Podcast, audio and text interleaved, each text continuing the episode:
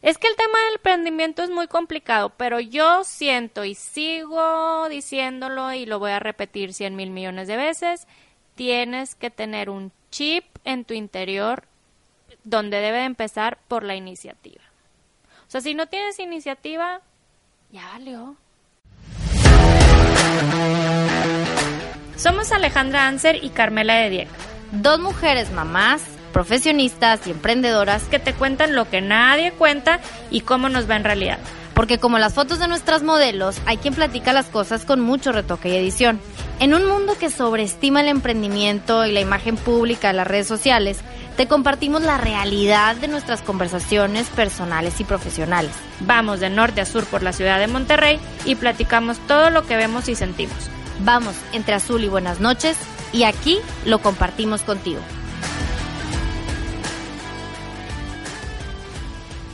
Bienvenidos a otro podcast, nuestra segunda grabación. Lo logramos, amiga. Por fin. Yay. Bueno, pues el día de hoy les traemos otro tema del cual la verdad, yo no sé tú, pero yo sí me siento experta. Oye, después de Experta tantos vivencial. años, después de tantos años, ¿estás de acuerdo que Algo tenemos que saber. Pues sí, bueno, ahorita vamos a, a platicar sobre por qué me siento experta y porque creo que todo lo que vamos a decir en este podcast sobre el emprendimiento, pues tiene mucho valor para la gente que nos está escuchando y la gente que ya emprende y la gente que quiere emprender.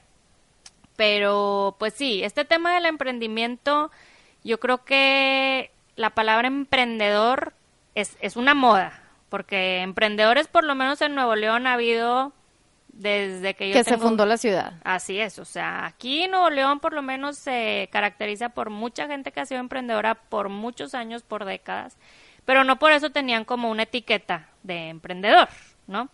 Entonces los últimos años este se ha dado esta modita así como lo platicamos en nuestro podcast pasado de influencers que ya es un tag y bueno, que creo que finalmente vamos a tener que hacer otro podcast de los influencers porque hubo mucho que se quedó sin Ya decir. sé, en la noche recordando ejemplos que se nos pasó decir. Muy mal.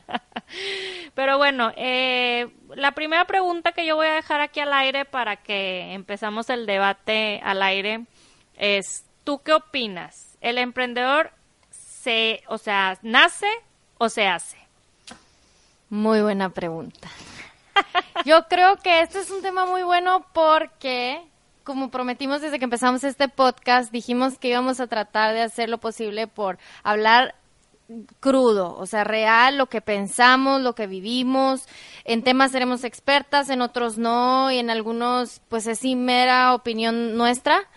Pero este creo que podemos hablar y darle un giro al tema del emprendimiento eh, de manera que no todo mundo tal vez lo haga.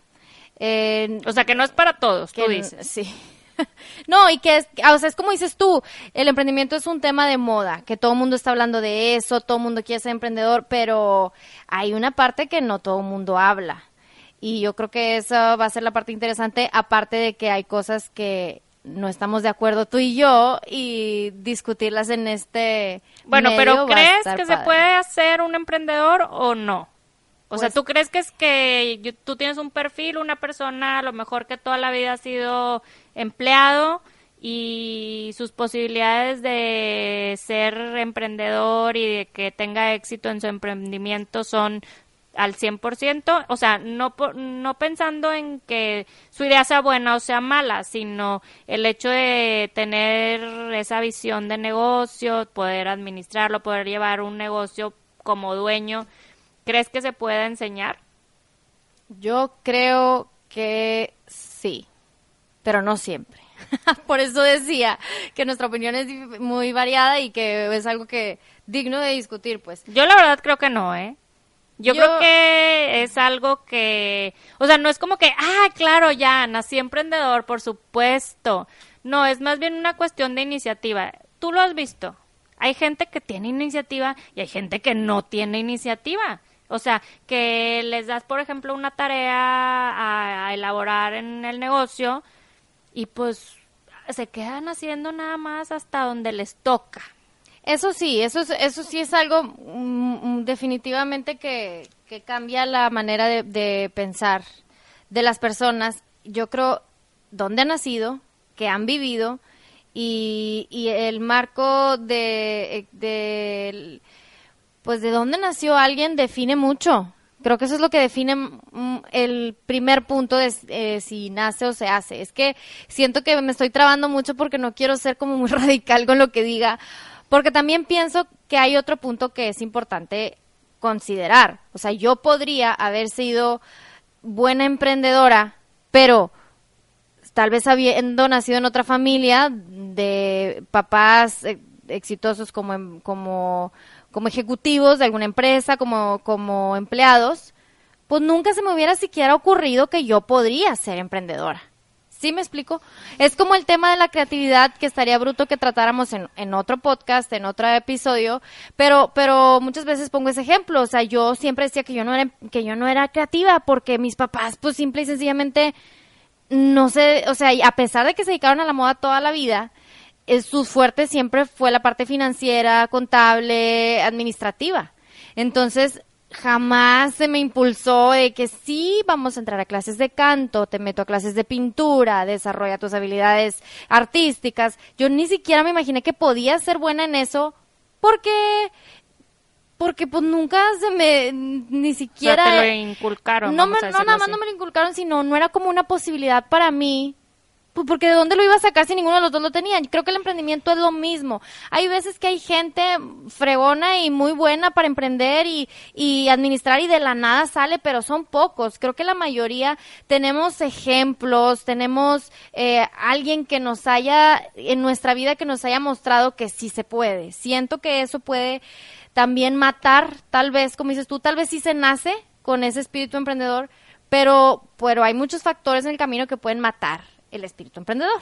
Bueno, eso sí estoy de acuerdo, pero tú sabes que para ser emprendedor necesitas tener mucha iniciativa. O Sí, sea, tienes sí, que claro, ser de esas claro. personas que se les ocurra, que el ratón les dé la vuelta por rápido, amiga. O sea, tienes que estar, o sea, tú lo has visto conmigo. O sea, hay días que te escribo de que súper tarde o así porque se me ocurrió una idea o Claro. no sé, o sea, el- a mí el ratón me da vuelta 24 horas y no, sí, ya. y habrá gente que no lo sabe, pero yo a veces a medianoche me despierto porque el cerebro no me descansa y pues me levanto y me da insomnio porque me levanto a pensar en ideas que se me ocurren y o sea, y no me estoy de que echando muchas flores ni nada, pero mi cerebro trabaja así y siempre ha trabajado así y a veces digo ideas tontas, o sea, como que se me ocurren en el momento y luego ya como que las escupo y luego ya las evalúo y digo, ah, bueno, no, no era tan buena idea, güey. o sea, Claro. o sea, sí es la verdad, pero yo la verdad sí siento que es un poquito difícil enseñarle a alguien a ser emprendedor como tal. O sea, y esta pregunta surgió porque justo estábamos pensando en hablar del emprendimiento en el podcast y que me voy enterando que nuestra alma mater, Tec de Monterrey, a ver si no me quitan el título, yo no sé, este, saca esta carrera licenciado en emprendimiento me quise morir. O sea, yo así de... Y ahorita que nos metimos al... ¿Cómo se llama? Al... Plan de estudios. al plan y todo de estudios y que veo yo aquí, por si quieren buscarlo, por favor, en tech.mx, ahí lo pueden ver, estoy echando el gol. Pero, pues digo, aquí lo que hice, las opciones en las que podrías especializarte, este, y el campo laboral, o sea, el campo laboral, la verdad, híjole, no se me hace tan profesional que le pongan aquí de que innovar, ah, no, innovación de negocios y empresas familiares. Pues, no sé, o sea, como que mm, les voy a dejar de tarea que lo busquen. A mí no me parece una carrera que debería ofrecer el TEC. Eh, siento que, bueno, en su momento el TEC eh, surgió de la necesidad de crear gente capacitada para las empresas. Para, o bueno, sea, si nos vamos a la mera, mera historia, pues eran para los hijos de los emprendedores que habían fundado las empresas más grandes de la ciudad. Pues sí, pero pues ahorita el mercado ha cambiado y yo entiendo que tienen que evolucionar con el mercado, pero en realidad yo la verdad no creo que una persona y ojalá y me muerda la lengua, eh, Tec de Monterrey, espero que sea menti- o sea, que yo me equivoque, pero estos licenciados en emprendimiento, ¿realmente cuál va a ser el campo laboral? O sea, o realmente... Creo que dice que consultoría también. Pues sí, pero ¿en qué vas a hacer la consultoría? ¿En cómo poner negocios? Cuando nunca has tenido un negocio, tú sabes que de la realidad a la, de la, teoría a la, práctica es una cosa totalmente diferente. Sí, sí, sí, estoy de acuerdo con lo que dices. En, bajo esa perspectiva de la carrera de enseñar en las escuelas, por eso decía que, que, es como mm, blanco y negro. Eh, nosotros estudiamos en el TEC en la época en que el emprendimiento era el motivo y vaya que estudiamos en épocas separadas. Muy diferentes, muy diferentes. Nadie va a decir mi edad, ¿verdad? Ni la mía que ya fue hace un tiempo, pero las dos nos tocó una larga etapa del TEC, que fueron varias décadas en que su enfoque siempre fue el emprendimiento pero como, como motivación a todas las carreras, exactamente. O sea, que hagas lo que hagas, estés entrenado para emprender. Y yo creo que la clave del emprendimiento en este caso es que eh, que el error en, en, el, en el concepto como se ha, como se ha transversado hoy en día es pensar que un emprendedor tiene que poner un negocio y hacerse millonario, que es lo que te decía el otro día de, oye, esta idea de que el emprendedor es eh, un chavo que se sale de la escuela, deja de estudiar, eh, se pone a trabajar en el garage de sus papás, ¿no? La versión gringa y, y entonces lo deja todo, de repente se pone a vivir, pues ahí todavía no se pone a vivir sus ahorros porque Ah, de lo, de pero deja tú el adulto, pues del que se va a vivir de sus ahorros y resulta que se hace millonario porque hizo una idea fregona, innovadora y que nunca nadie se le había ocurrido en el mundo y entonces ahora ese es la, el ideal que todos perseguimos. Y yo creo que no es así. O sea, desde el punto de vista universitario, entrenar emprendedores es que en donde tú estés, crees cosas nuevas, crees ideas, crees proyectos, crees caminos nuevos para que la empresa crezca para que la empresa en donde estás o que creaste, pues, eh, pues incursione en nuevos mercados, eh, desarrollar nuevos productos. O sea, no necesariamente tienes que ser el emprendedor que crea un negocio y se hace millonario. ¿Sí me explico? O sea, no Que la verdad a las empresas ahorita siento que les está afectando mucho esta onda del emprendimiento porque mucha gente ya no quiere trabajar en las empresas, quieren ser emprendedores. Y luego las empresas tampoco están evolucionando a decir, oye, busco emprendedores que traigan innovación a mi empresa. Claro. ¿No? Entonces, pues... Bueno, yo no sé si a ti te ha pasado, pero nosotros, tú sabes, hemos contratado este, para nuestros pequeños negocios gente de diferentes rangos de educación, de diferentes niveles de educación, y no sé si a ti te ha pasado, pero a mí últimamente, todas las personas que contrato con entre mayores su nivel de educación, siempre que les pregunto, bueno, ¿y tú qué quieres hacer en la vida? ¿Cómo te ves a futuro? Todas quieren un negocio yo quiero este dedicarme a poner mi propia tienda. Ah, no, bueno, yo quiero hacer mi propio negocio de lo que sea que los estés contratando en algún punto de la vida, ellos quieren hacer su propio negocio. Y entonces ahí es donde creo que entramos en una eh, discusión, batalla entre que si está bien o que si está mal. Yo creo que no está mal que la gente se quiera superar. Este, creo que el sistema económico en el que nosotros vivimos, particularmente en México, a veces esa es la, la mejor alternativa para soñar crecer no, no sé. Este, no sé, siento que el, el hecho que la gente pueda soñar con eso está padre, es bueno que, que esté esa posibilidad, pero pues sí tienes razón de, en el aspecto de que si no es algo que se te da, si no es algo que porque puede ser tener Justo iniciativa. Te iba a preguntar eso, porque de estas personas de las que estamos hablando que has contratado o que vienen de cierto nivel universitario, y que posiblemente trabajaron algún tiempo contigo, pues no es como que tenían madera de emprendedor. Pues porque para poder emprender lo que te digo, nunca se les va iniciativa, o sea, bueno, ahí te va. Es que puedes ser una persona, y eso es donde yo iba. Tú puedes ser una persona muy proactiva, tener muy buenas ideas, trabajar bien en lo que haces, ser diligente con lo que haces, pero no necesariamente tienes la sangre para vivir al día de que puede que se venda o no se venda, que si llueve nadie fue a la tienda y no hay dinero para pagar la renta ni los sueldos y todo es tu responsabilidad. Eso es otra cosa. Eso es otro nivel. No nada más. Bueno, pero ahí ya estamos hablando del estómago de ser emprendedor. Pero bueno, todo en general, porque puede, porque a eso, eso es lo que voy. O sea, ser emprendedor y tener, en cuanto a tener tu propio negocio, sea chico o sea grande, involucra riesgos que muchas veces la gente cuando está del lado de, de, pues de ser empleado, hasta en cualquier nivel, no consideran. Claro, pero ahorita estamos hablando de que esa gente que sueña ser emprendedor, en su personalidad y en su carácter, a muchos no se les ve. A muchos no. O sea, A muchos no. desde que la estás viendo trabajar contigo, ya dices, pues no haces ni bien el jale aquí. Tú crees que afuera, o sea, que tú estás aprendiendo de mí, porque casi creo que por ahí dicen que hay este escuelas pagadas, ¿no? Bien, tú quieres poner tu tienda, vamos a decir, tú contrataste a una que quería poner su tienda en algún momento, ¿no? Ok. ¿Quieres poner tu tienda? Pues vas a venir a aprender de lo que yo he aprendido y te voy a dar las tablas. Pero si el trabajo que yo te estoy pidiendo ni siquiera lo puedes hacer bien o no quieres comprometerte a, hacerte- a hacerlo bien, porque que pueden hacerlo bien, lo pueden hacer bien. O sea, ya es una cuestión de actitud. ¿Cómo es posible que cuando estés sola, sin supervisión, sin alguien que te esté diciendo qué es lo que tienes que hacer, lo vayas a hacer bien? Bueno, ahí te va mi pregunta.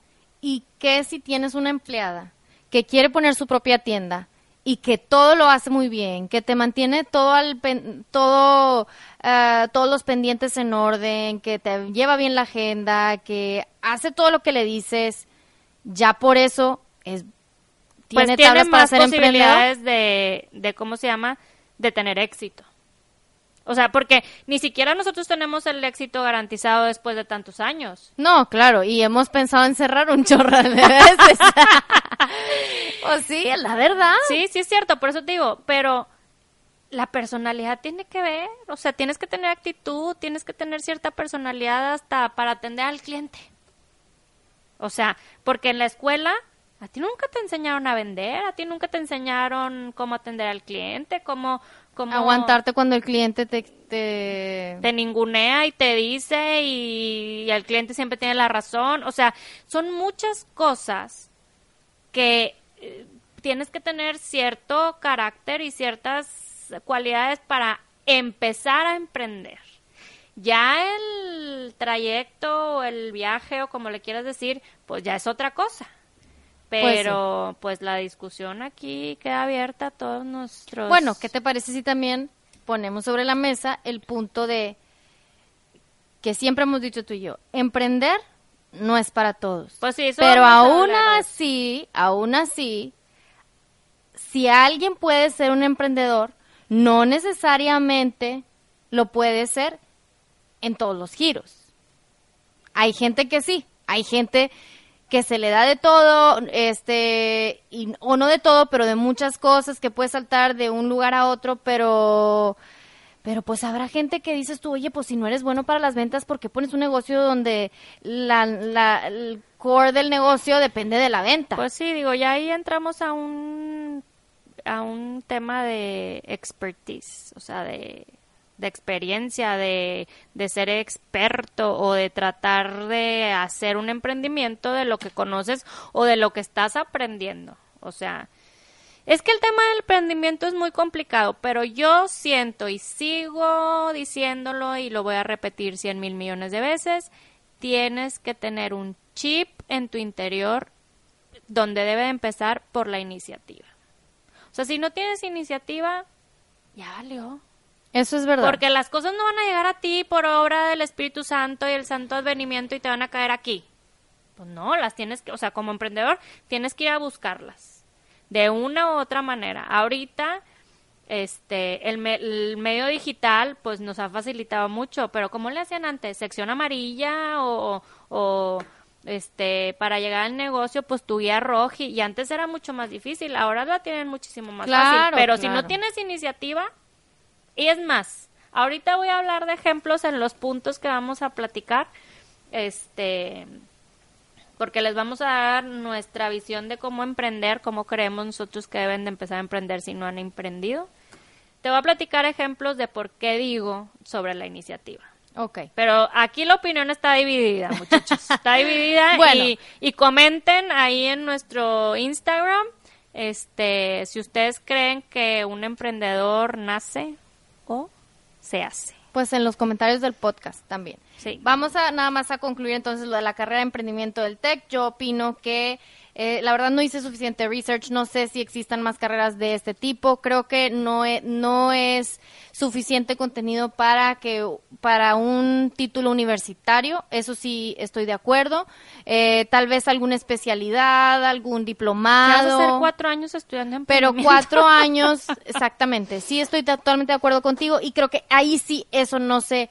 Ok, tal vez podemos plantearlo así. No se enseña pero se inculca, o sea, si, no, si estuvo bien que nos lo inculcaran en nuestra Ah, carrera, claro, por que nos dieran las herramientas para que nuestras ideas tuvieran éxito, tuvieran un potencial de ser ejecutadas, eh, pero no creo que nos puedan enseñar lo que la experiencia nos ha enseñado. Oye, pero si alguien de nuestro público sabe sobre esta carrera y me puede decir también, porque a mí me gustaría investigar quiénes son los maestros.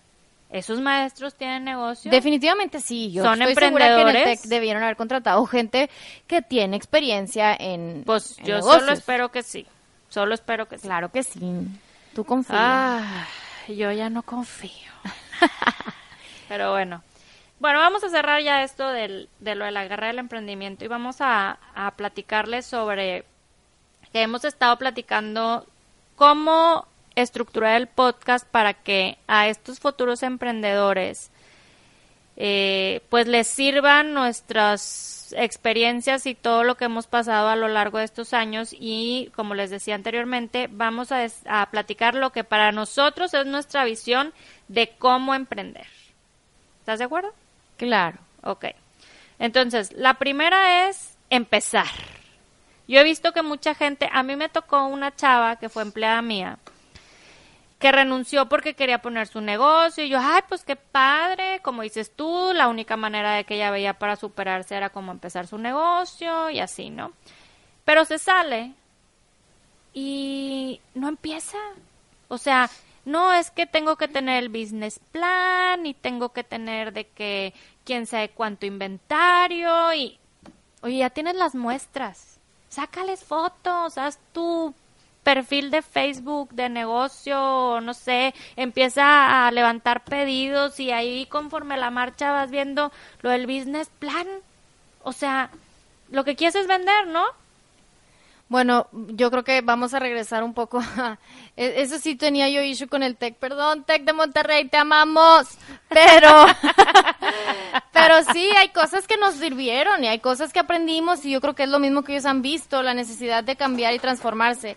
Eh, eh, yo, yo sé que hay, un, hay una línea de, de, de pensamiento sobre el emprendimiento que, que basa todo en el business plan y en la propuesta de valor y yo creo que eso es muy importante, pero, pero la verdad es que a la antigüita, pues empezaron todos los negocios prósperos que A ver, conocemos a, nivel Yo internacional. no, me la sé. Ahorita yo platico la mía, pero ¿cómo empezaste? ¿Cómo, o sea, te Este- graduaste, renunciaste a tu vida Godín? Yo me gradué de Economía del TEC de Monterrey en el 2011 y todo el 2012 trabajé como eh, consult- en consultoría en bueno, cabe Deloitte. mencionar para la gente que no te conoce que eres economista. Sí, acabo de decir. Ah, sí. No Economía. no, no oí economía, nada más oí, oí año y oí Ok, Tec de Monterrey. estudié economía en el TEC de Monterrey eh, y me gradué en el 2011 y estudié en consultoría en Deloitte, una consultora eh, Muy importante. a nivel internacional aquí en Monterrey. Ah, la verdad no era el trabajo de mis sueños, no era ni siquiera como economista, era lo que yo había soñado, esperado. Tal vez si hubiera empezado en algo más inspirador para mí, le hubiera dado por esa, por esa línea, no sé. Este, yo me veía en el gobierno y haciendo cosas nada que ver. De hecho, hice concentración en ciencia política y era, era, o sea, otra vida la que tal vez yo creo soñé. Pero este también creo que este primer trabajo, no, que no haya sido el trabajo de mis sueños, pudo haber influido en mi decisión. De hecho, bueno, decidí salirme a los al- como a los seis meses más o menos dije esto no es para nada lo que estoy buscando. Me fui porque era un trabajo seguro, ya me gradué con trabajo seguro y me agarró el miedo de estar ahí en el mercado laboral en el limbo dos años sin conseguir trabajo, como que me agobié demasiado y dije bueno pues ya aquí mero. Eh, al principio empecé muy bien, empecé con esta actitud emprendedora proponiendo y todo, y creo que esta es parte, más que todo lo que he aprendido, creo que esta es una parte muy importante de la historia. Em, y siempre me arrepiento, tal vez esa idea también es para otro episodio, pero llegó un punto en que lo que, lo que hacía no tenía una gran trascendencia, no estaba aprendiendo significativamente tanto, el equipo que tenía sí tenía compañeras de la escuela con las que nos echábamos el chal y es, no, pues bruto, pero el equipo completo eh, no era, mm, este, pues algo que me, que me motivara, que me retara, que me tomaran en cuenta. Y yo creo que ahí cometí un error que muchos millennials cometen que dejarte llevar por esas cosas emocionales de que si, ay, eh, no, aquí no me valoran y aquí no, que bueno, nunca, nunca me puse en el plan de aquí no me valoran, pero, pero pues no estoy haciendo nada trascendental que está cambiando el mundo, entonces ya me voy de aquí, haz de cuenta. Mi papá me dijo, no así, lo estoy exagerando, pero, pero como siento que ese fue mi sentido, entonces mi papá me, me aconsejó quedarme un año. Me dijo, ni al caso que te salgas, en sus palabras, ¿verdad? Ni al caso que te salgas a meses de haber trabajado, no va a servir de nada todo este tiempo que ya le invertiste, porque no es una, una buena carta de recomendación que estuviste seis meses en un lugar y te saliste. O sea, tienes que estar mínimo un año para que valga en tu currículum. Decidí hacerle caso, pero pues cometiendo el error de cambiar mi actitud después de que había sido la, la que más le había subido el sueldo y todo. Resultó que este el, el, segundo semestre ya me valió, me la pasaba leyendo libros. Obviamente hacía lo que me lo que me pedían, hacía mi trabajo, pero no hacía más, no Ya daba más, no no proponían. Ajá, o sea, yo llegué tirando papeles y arreglando gabinetes y acomodando archivos y haciendo acá fregona. Y después me valió. Entonces, eh, siempre he tenido la sospecha, el trauma de que cuando me salí yo daba esa eh, ¿cómo se dice? Esa impresión. No, esa referencia laboral. Y seguro la jefa le decía a todo el mundo, no la contraten, es una loser que se la pasa leyendo libros y en el chal, no sé, en el teléfono con el novio, no sé. Entonces, los dos siguientes entrevistas de trabajo que fui no me contrataron.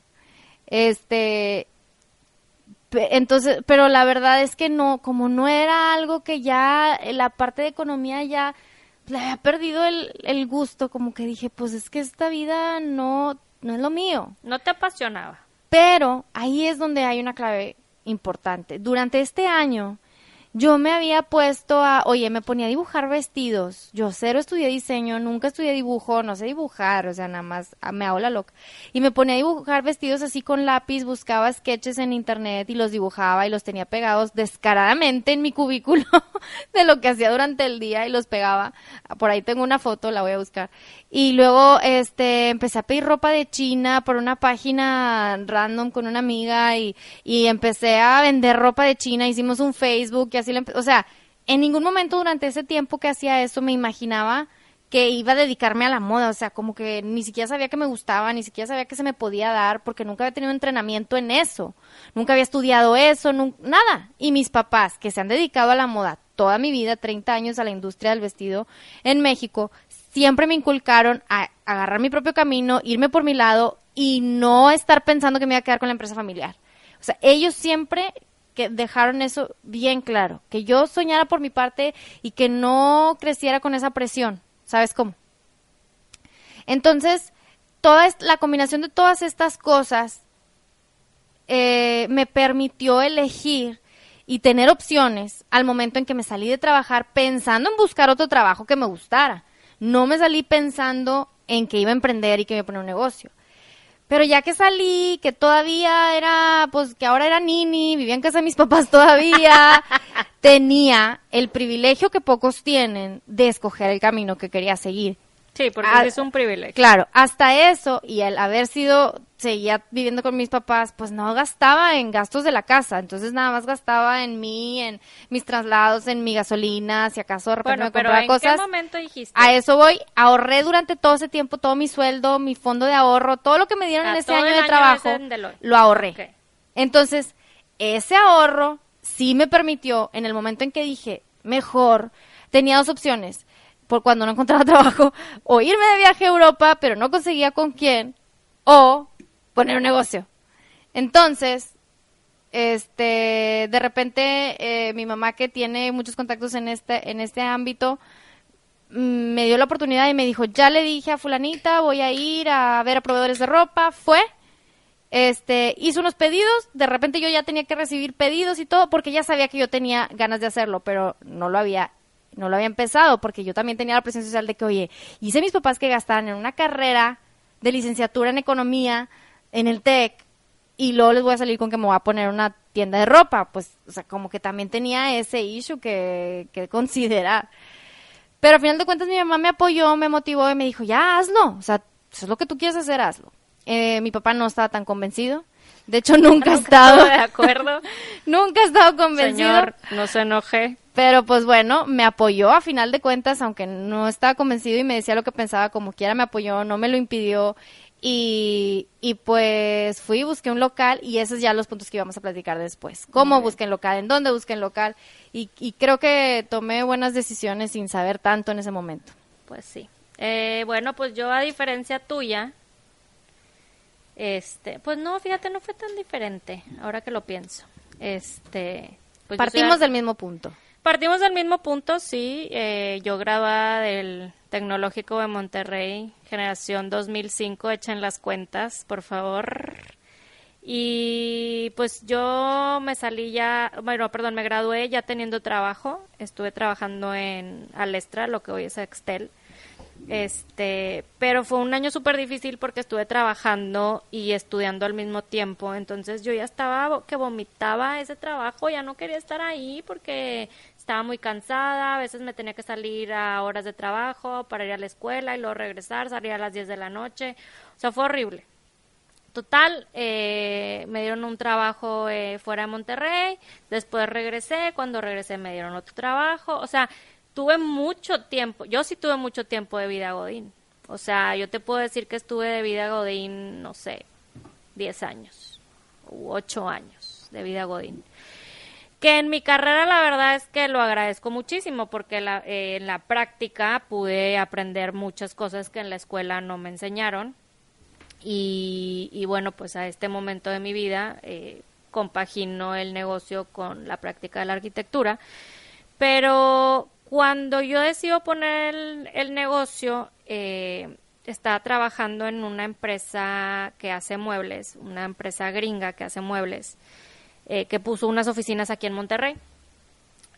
Eh, que era el punto que yo te comentaba hace rato, que uno de los grandes problemas para que los emprendedores se, o sea, no quieran ir a trabajar a las empresas es porque a la gente creativa, con iniciativa y que quiere como sentirse que crece con la empresa. O sea, porque a veces no necesariamente, o bueno, yo en ese momento no sentía que tenía una necesidad económica de crecer. Yo tenía una necesidad de reconocimiento para crecer dentro de la empresa. Entonces, eh, yo la verdad siempre he sido muy proactiva. En ese puesto yo estaba desempeñándome como diseñadora eh, para agentes de ventas de Estados Unidos y al mismo tiempo, aquí en la oficina de Monterrey, yo me autonombré o me adjudiqué el tema del mantenimiento de las oficinas de aquí de Monterrey. Sin pago extra, sin decir, ah, ¿cuánto más me vas a pagar por traer a la gente que haga las reparaciones? Y inclusive se tuvo que hacer una remodelación. Yo hice el diseño de la remodelación, yo traje a los contratistas, yo hice toda la remodelación afuera de horario y jamás le dije a mi jefe, oye, ¿cuánto me vas a pagar extra? O sea, era una satisfacción personal mía de tener un reconocimiento y que eventualmente yo sentía que ese reconocimiento me iba a llevar más, más arriba, lo cual sucedió, eh, me ofrecieron un puesto de gerencia, este, que yo decliné en su momento por cuestiones personales eh, mías, que después podemos adentrarnos en ese tema y puede ser otro tema para otro podcast, lo voy a anotar. Yo decliné la oportunidad eh, porque en ese momento, entre algunas cuestiones personales, yo no quería tener más presión. Estaba en la época de que ya estaba comprometida con mi marido, estábamos en la época de la boda, el tener esta gerencia significaba viajar más, significaba pues obviamente más responsabilidad, significaba muchas otras cosas que yo en ese momento no estaba dispuesta y sabía que podía ser, o sea, sabía que me podía arrepentir. Sí lo sabía. Pero eh, la empresa es muy grande, es una empresa a nivel mundial, entonces yo decía, bueno, pues posiblemente no es la única ah, puerta que se me habla en, en ese momento. Entonces, eh, después de que declino la, el ofrecimiento, eh, lo que yo quiero hacer es pues diseñar, o sea, pues a todo arquitecto le gusta diseñar.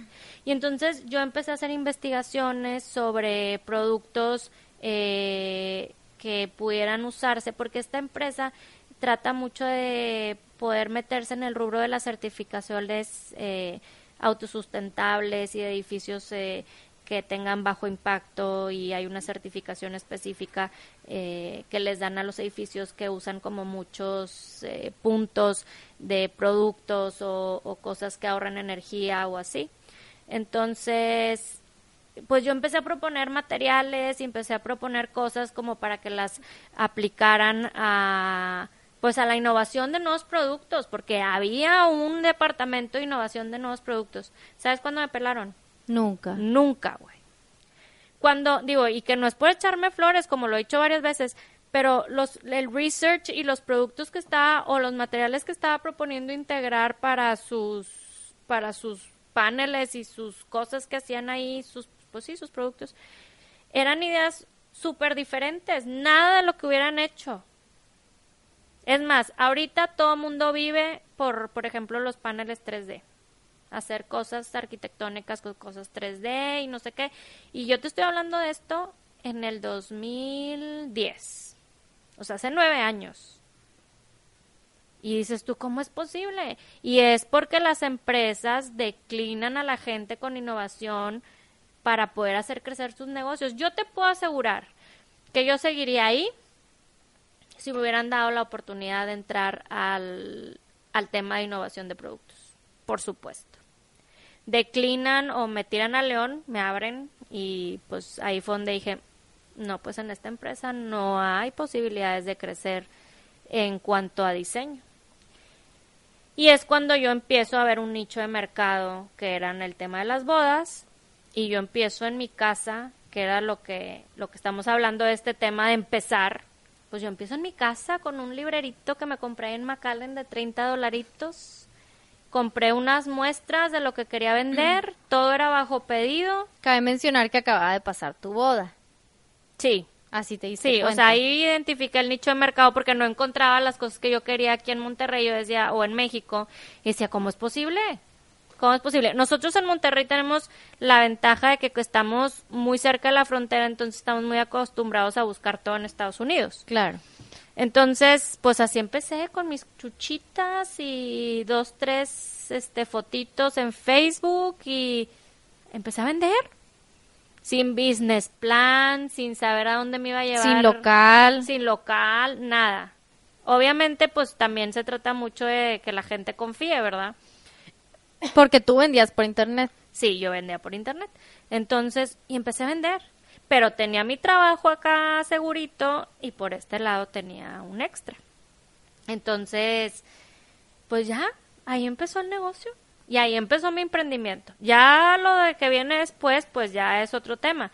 Pero es la iniciativa, es el, a lo mejor empecé con nada. Yo te puedo, yo te puedo decir que el negocio lo empecé con 200 dólares. Y no, o sea, no necesitas gran inversión para que tu emprendimiento pues sea el mejor del mundo cuando inicias. O sea, si tienes una buena idea y la sabes llevar, no necesitas ni un business plan, ni necesitas toda la inversión del mundo para poder empezar. Que no estamos menospreciando el hecho de tener un business plan. O sea, Sí. no estamos diciendo que no sirva, que no haya que hacerlo. Claro que hay que hacerlo y claro que sirve. Y definir cuál es tu propuesta de valor y definir toda esta parte, claro que es importante. Pero no la necesitas para empezar, Ale. Pero o no siempre la necesitas para empezar. No siempre, no todos los negocios y a lo mejor sí cuando ya vas a invertir en algo más grande y no quieres o gastar buscas dinero tonto.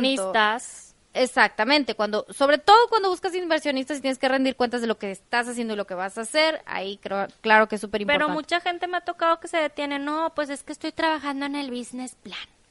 ¿Qué le trabajas al business plan? O sea, ya tienes la idea, ya tienes el producto. Pues ve si haces una preventa. ¿Cuánta gente no se dedica ya a hacer preventas? Entonces yo siento que mucha gente se detiene porque eso que acabas de decir tú del tech, que nos inculca a, no, pues hay que hacer el plan de negocios y haces tus numeritos y pues a lo mejor como dices tú hay algunos negocios que lo ameritan, pero cuando eres chiquito como nosotros o empiezas en chiquito, si tienes la iniciativa para iniciar, no ocupas el business plan. Es más, me voy a atrever a decir que a veces te distrae ese tipo de cosas. De tener un, un, un plan tan bien definido que no siempre es tan fácil de seguir porque no siempre tienes todos los recursos para llevar a cabo un negocio tan bien diseñado y elaborado. Vas trabajando sobre la marcha, ¿sí o no? No, lo que, la proyección es proyección, o sea, estás adivinando o, o, o como es guessing qué es lo que va a pasar cuando en la realidad al... Proyectando, sí. O sea, que la realidad va a ser otra. Bueno, pues, yo creo que este tema no, mucha gente nos va a... No nos odien, por favor. Pero es, o sea, eso es lo que a nosotros nos ha pasado y eso es, o sea, como, como tú y como yo por lo menos hemos, eh, tenemos este punto convergente donde no empezamos con un business plan. No. Simplemente al punto. Vamos a empezar, voy a buscar un local, bueno, en tu caso, yo voy a empezar con mi paginita de Facebook. No, pero acuérdate que te digo que yo ya vendía por internet. Ah, pues ahí está. O sea, nos, yo hice una página, me vendí, me aventé y compré ah, ropa pues de China y a ver si jalaba o no jalaba. Y, ¿Ya ves? Y le tomé fotos a una chava en mi cochera y así. Y la edité con un programa, me acuerdo que les editaba con un programa que se llama Pixeler Editor que es como un tipo Photoshop chafo online. y todavía lo he usado en este tiempo, pero este, pues sí, o sea, eso es lo mismo. No es como que contraté hace seis años que empecé a un fotógrafo profesional que tomara fotos de revista. Para empezar, ni existía. Pero sí me acuerdo que yo tomaba fotos de ese tipo, así como que más modelo, antes de que todo el mundo lo hiciera. Eh, yo creo que sí es importante un business plan y, las proyecciones de tu negocio, pero no siempre para empezar, casi nunca para empezar. Tal vez en cierta etapa del negocio, cuando ya quieres crecer, sí, y ese es otro punto que vamos a tratar. Pero no te detengas para empezar si no tienes esas herramientas o esa información. Ahora, mucha gente deja tú el business plan. Nosotros porque traemos la onda del tequi, que es algo que nos han enseñado mucho eh, y, luchamos contra si hacerlo o no hacerlo. Pero ¿cuánta gente, dime si o no, que tratan de empezar con un eh, negocio como el de las empresas multinacionales y bueno, nosotros que estamos en la moda y en la ropa y los vestidos, voy a poner una boutique, pero mi boutique tiene que ser o sea, parecer eh, como si fuera Prada. Y entonces unas... Sunset Boulevard. Cállate, estás en Rodeo Drive, en pleno, este, poniente de Monterrey.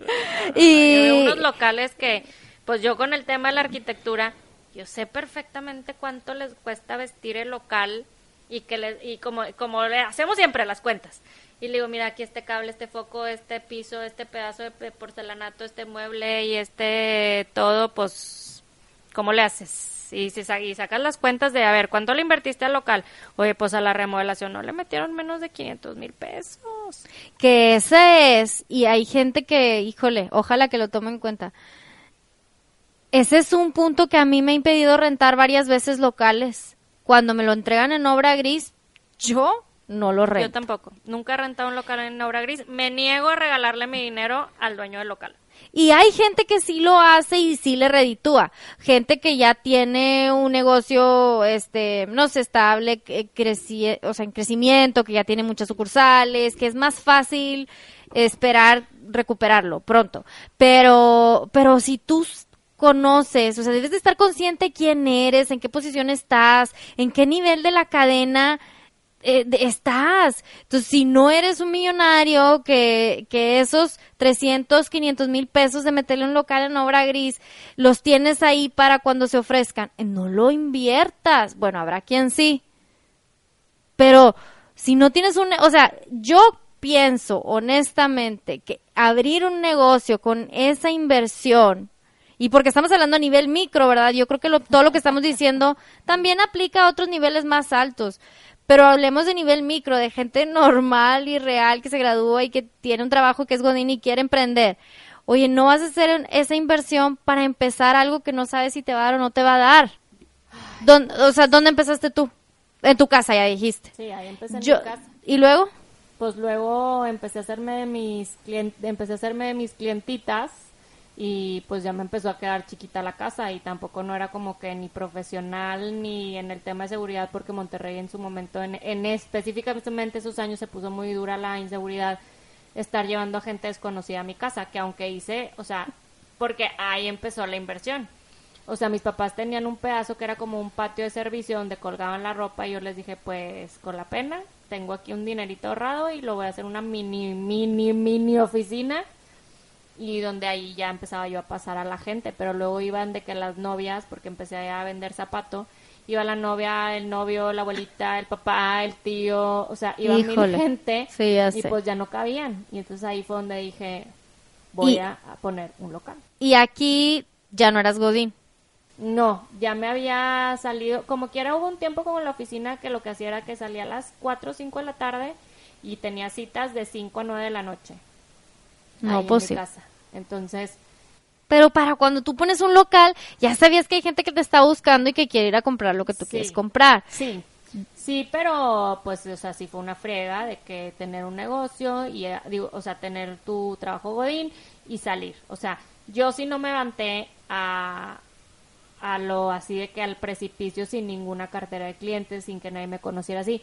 Pero también yo lo platiqué con mi esposo y le dije, oye, ¿sabes qué? Pues me voy a salir, nos vamos a quedar sin mi ingreso fijo, porque es una de las cosas más cañonas del emprendimiento, que tú como dueño de un negocio, tú no tienes sueldo fijo. O sea, por más que digas, es que te tienes que poner un sueldo como dueño de negocio o así. Pues sí, pero como dices tú, si no hay para pagar la renta, tú no te vas a pagar. Exactamente. tú vas al final. Así, tú vas al final. Entonces yo le dije a, a mi esposo de que, mira, pues, ¿qué hacemos? Y pues él la verdad me apoyó y me dijo, mira, ¿Te quieres salir y le quieres dar a esa onda? Porque lo de la arquitectura en ese momento no era opción, por lo mismo de la inseguridad, que la gente no estaba haciendo casas, la gente no está, estaban huyendo de Monterrey, la gente no estaba poniendo locales, que es a lo que a mí me gusta más, remodelar locales y diseñar locales comerciales. Al contrario, veías los anuncios de se renta por todo Monterrey. De sí, sí me acuerdo. Muy este, Locales vacíos por todos lados. Y yo decía, pues, pues por ahí no le puedo dar ahorita, o sea, no es el momento. Y, y pues me dijo, ¿le quieres dar por ahí? Yo te apoyo, dale. O sea, nos ajustamos y pues digo, también en ese momento no tenías más que la responsabilidad tuya y de él, ¿verdad? Sin hijos todavía es una muy buena etapa para emprender. Entonces, este, pues ya me salí y la verdad al principio era muy comodina porque habría bien poquitas horas. Habría, pero sí, ahorita vamos a hablar de ese punto. Eh, busqué opciones que yo pensaba que ya con el antecedente o con los meses que estuve trabajando fue como un año y medio antes de poner el local. Con los antecedentes de más o menos los números busqué algo que se adecuara a lo que yo creía que podía sostener. En presupuesto. Sí, en presupuesto. Yo también, yo empecé con un local en una avenida eh, al poniente que no era la más eh, sí, o sea, no tenía tanta afluencia, eh, pero bueno, estaba bien posicionada. Yo creía que era un punto donde la gente que me buscara podía llegar fácilmente. La renta era lo más bajo que encontré. Y menciono que es un segundo piso porque después de eso me puse como regla el espacio como tip. Nunca rentar un local que esté, que no esté en primera planta, por lo menos para comercio. Si fuera oficinas y así no pasa nada, pero para comercio, este, que no sea un servicio, que la gente no vaya a buscarte porque te necesita, sino que tenga que pasar. O sea, primera planta es de ley, en mi experiencia, en mi opinión. Pero tú dices por los vestidos de renta. O sea, lo que pasa es que eh, es lo que hemos hablado en las redes sociales. O sea, la red social, si tienes un buen producto, la gente te va a ir a buscar. O sea, yo he hecho mis puntos. Claro, claro, es, en eso sí tú eres un excelente ejemplo, pero yo sé que han habido etapas de mi vida en que no he tenido tiempo para invertirle a las redes sociales. Me embaracé, me alivié, dejé de tomar fotos como por un año, o sea, hoy me puse a ver de hecho las fotos de cuando empecé a tomar sesiones y me empezó a dar nostalgia, porque era mucho el trabajo que le dedicaba. Y hubo tiempos en que no tenía manera de hacerlo y la tienda se sostuvo, las tiendas. Entonces, bueno, eso es algo que en mi opinión, bueno, eso solamente es un consejo personal. te, ayudó a estar en primera planta, que estabas en plazas muy conocidas y así, pero yo la verdad es que mi negocio desde el día uno ha estado basado en las redes sociales. Se nos va el tiempo, nos encanta este tema, de verdad que nos apasiona mucho, es algo de lo que hablamos muy seguido y se nos ha extendido demasiado este episodio, así que decidimos dividirlo en dos partes. Esta fue la primera parte de nuestro tema de emprendimiento y eh, pues esperemos que les haya gustado, que les haya interesado para seguir la segunda parte. Espérenla pronto y pues nos vemos en el siguiente episodio de Entre Azul y buenas noches.